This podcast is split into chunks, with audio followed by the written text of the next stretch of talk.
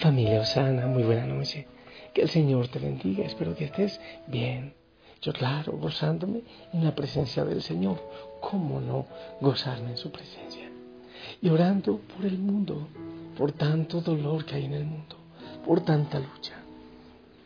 Cuando el Pustinik se encierra ante el Señor en la Pustinia, no se encierra solo, se encierra con Él, con la Virgen María, con los santos, con el mundo entero que tiene dolor, que tiene lucha, que necesita saber del Señor, que necesita de su amor.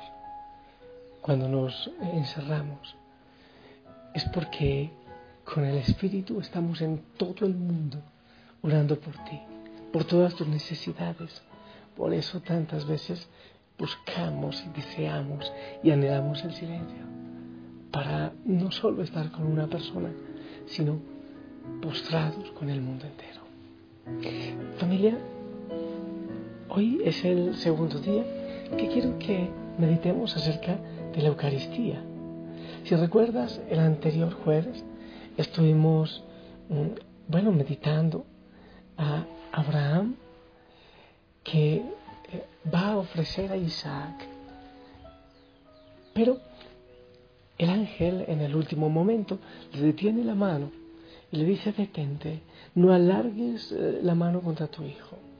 Y después había otro animalito que iba a ser ofrenda ahí en medio de las zarzas. Quiere decir que el padre le salvó la vida a Isaac, pero había un reemplazo y era este carnerito que estaba. Hoy quiero que meditemos la palabra del Señor en el Levítico capítulo 6, versículos del 17 al 20.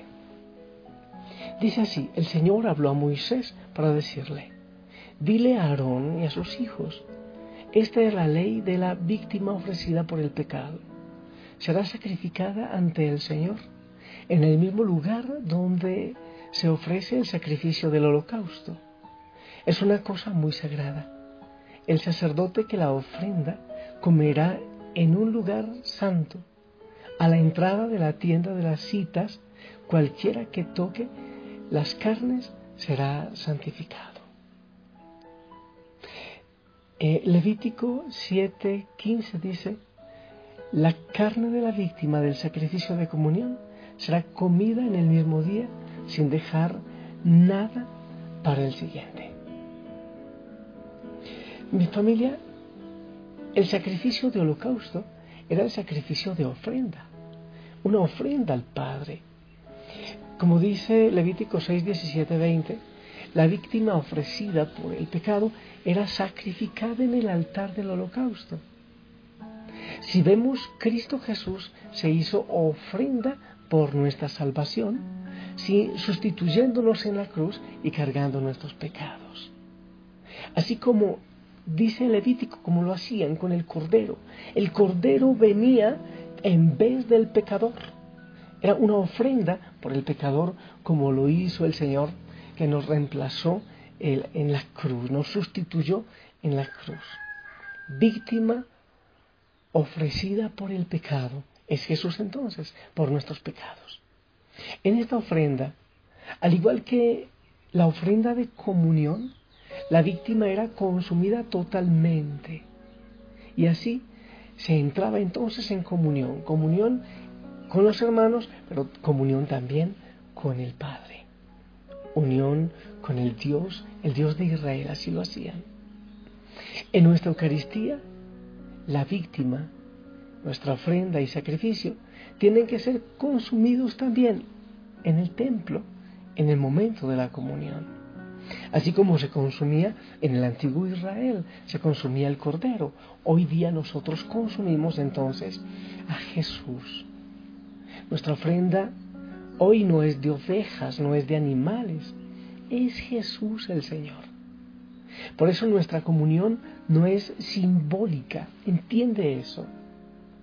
Nuestra comunión no es simbólica, como las víctimas de Israel no eran simbólicas, sino con la propia víctima, esa víctima, ese cordero. No es que quitaban el cordero y ofrecían otra cosa, era el cordero que consumían, que comían. Por eso nuestra comunión tampoco es simbólica, es Jesús mismo, es la propia víctima la que nosotros consumimos. Para el hebreo y en la mentalidad semita, es necesario entrar en comunión con el cuerpo, como dice, ya lo leímos, el que toque es esa víctima que quedaba santo, entraba en santidad. Entonces es necesario entrar en comunión, con el cuerpo si queremos este, establecer una comunión también con el Espíritu, una comunión con el Padre. Cualquiera que toque las carnes será santificado. Lo dice Levítico, como ya lo decíamos. Nosotros también entonces entramos en comunión con Jesús que se entrega. Es el mismo Jesús. Es importante que tengamos en cuenta eso. Entramos en comunión con la misma víctima, con la misma ofrenda. Y quien entre en ese contacto queda santificado, como dice la palabra. Y es importante que tengamos en cuenta que no es solo un simbolismo, no, no es un simbolismo como no fue en el Antiguo Testamento, no es un simbolismo lo que hacemos en la Eucaristía. Es la misma presencia eucarística que nosotros recibimos, es nuestro Señor. Ya en el Nuevo Testamento también podemos eh, ir ratificando estos mensajes que recibimos. Nuestro Señor nos dice, quien come mi carne, bebe mi sangre, permanece en mí y yo en él, dice Juan 6:56. Te lo repito, quien come mi carne y bebe mi sangre, permanece en mí y yo en él. ¿Cómo podemos cambiar esto? Porque muchas veces intentamos quitarle valor a las palabras del Señor. Después de la institución de este sacramento, cuando los apóstoles experimentaban ya la veracidad de esas palabras, Jesús habló otra vez con insistencia de esa unión y dijo, permanezcan en mí y yo permaneceré en ustedes. La rama no puede dar fruto por sí mismo si no permanece en la vid. Así también ustedes no pueden dar fruto si no permanecen en mí. Yo soy la vid, ustedes los sarmientos.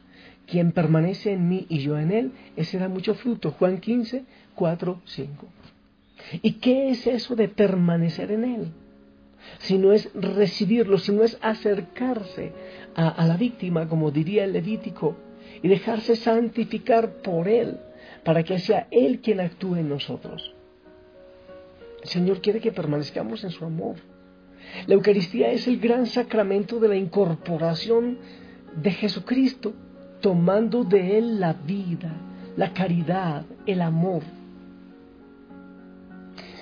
En la medida que amamos a alguien, nos vamos asemejando a su modo de ser. Incluso lo he escuchado eh, hasta de los hijos adoptivos, que aprenden a amar tanto a los papás que van pareciéndose hasta físicamente a su papá o a su mamá. Entonces es como irse configurando, ir, transformando nuestra, nuestra vida entera, inspirando toda nuestra conducta según aquel ser amado. Nos desinteresamos de nosotros mismos para ocuparnos solamente del ser amado. Y a partir de ese momento nuestra vida se transforma. Ya no somos más lo que éramos antes. Como dice San Pablo, ya no soy yo quien vive, sino Jesucristo quien vive en mí. Imagínate cuando tú recibes a Cristo en la Eucaristía. ¿Cómo no decir eso? Ya no soy yo. Ya no vivo yo. Es Cristo quien vive en mí. Santo Tomás de Aquino dice, por el sacramento de la Eucaristía se opera una cierta transformación de la persona en Cristo. Así pues, el alimento eucarístico nos lleva al olvido de nosotros mismos, al sacrificio de nuestro egoísmo, para no pensar sino en nuestro Señor y no vivir sino para Él, en servicio a Él y a nuestro prójimo jubilosos de entrar en el designio que Él tuvo en el mundo y que nos consumará con Él en el Padre. Yo en ellos y tú en mí, oh Padre, a fin de que todos seamos consumados en la unidad. Juan 17, 23. La Eucaristía es el adelanto del cielo en la tierra, por medio de la cual Jesús se une completamente a nosotros, entra en nosotros, unidos en una sola carne, una sola sangre, una sola unidad con Él, unidos también a todo el cuerpo místico de la Iglesia. Nos transforma en Él, nos enseña a amar como Él ama y a entregarnos como Él se entrega. ¡Ah, qué maravilla! Que podamos cada vez más unirnos a Jesús Eucaristía, transformarnos en Él, en nuevas hostias que se donan por amor, que se dan por amor. Yo repito la pregunta que alguna vez he hecho. Si yo te anuncio que en un coliseo o en un estadio del mundo se va a presentar Jesús en persona, ¿tú qué harías? Correrías para ganar una entrada, ¿verdad? Y pagarías lo que fuese. Pero si Él está siempre en la Eucaristía, pero si Él está siempre en el sagrario, entonces ¿por qué no vamos llenos de emoción, gritando de gozo y de alegría a verle, a contemplarle, a recibirle, para que podamos decir con San Pablo, ya no soy yo, es Cristo quien vive en mí. ¿Qué más queremos? ¿Qué más pedimos de este gran milagro? Esa víctima que se entrega, la cual debemos comer no como mero simbolismo, sino como Él mismo, Él, Él real, el que se entrega. Ah, Señor, cuánto desean nuestros corazones estar en ese contacto continuo, siempre contigo. Jesús, aquí presente en forma un poco más de fe y de humildad. Quisiera poder ser digna de compartir contigo milagro más grande de amor. Milagro de amor infinito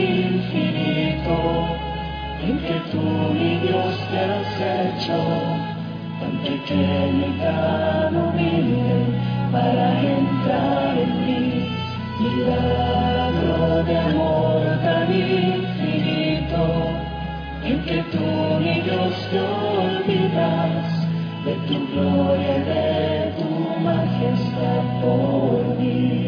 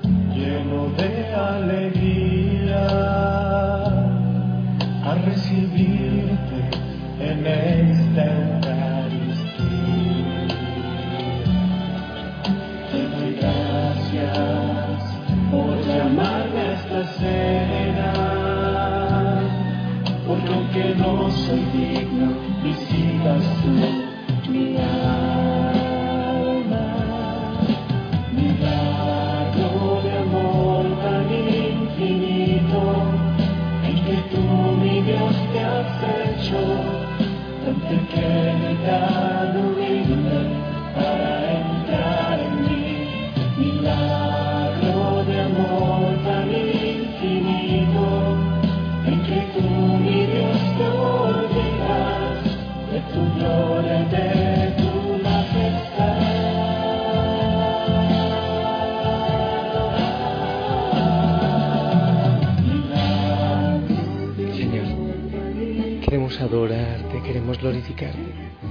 porque te haces presente en la Eucaristía.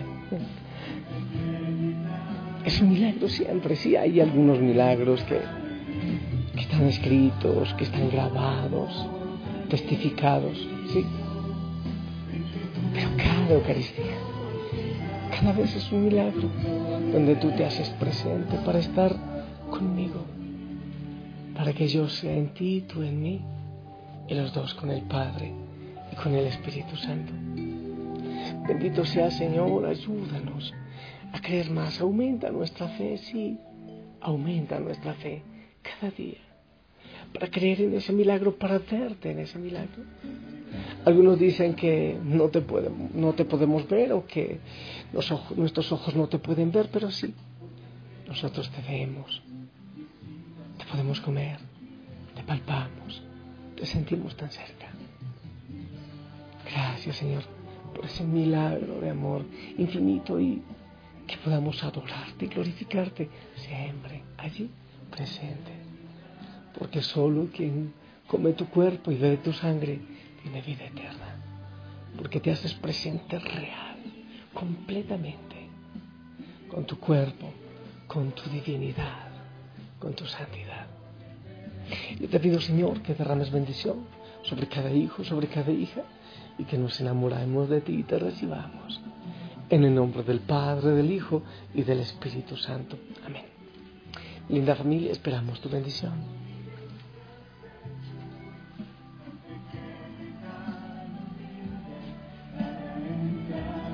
Amén, amén. Gracias por tus bendiciones. Sonríe mucho, que el Señor te bendiga. Descansa en Él, descansa en sus brazos y sigue orando. No dejes de orar permanentemente.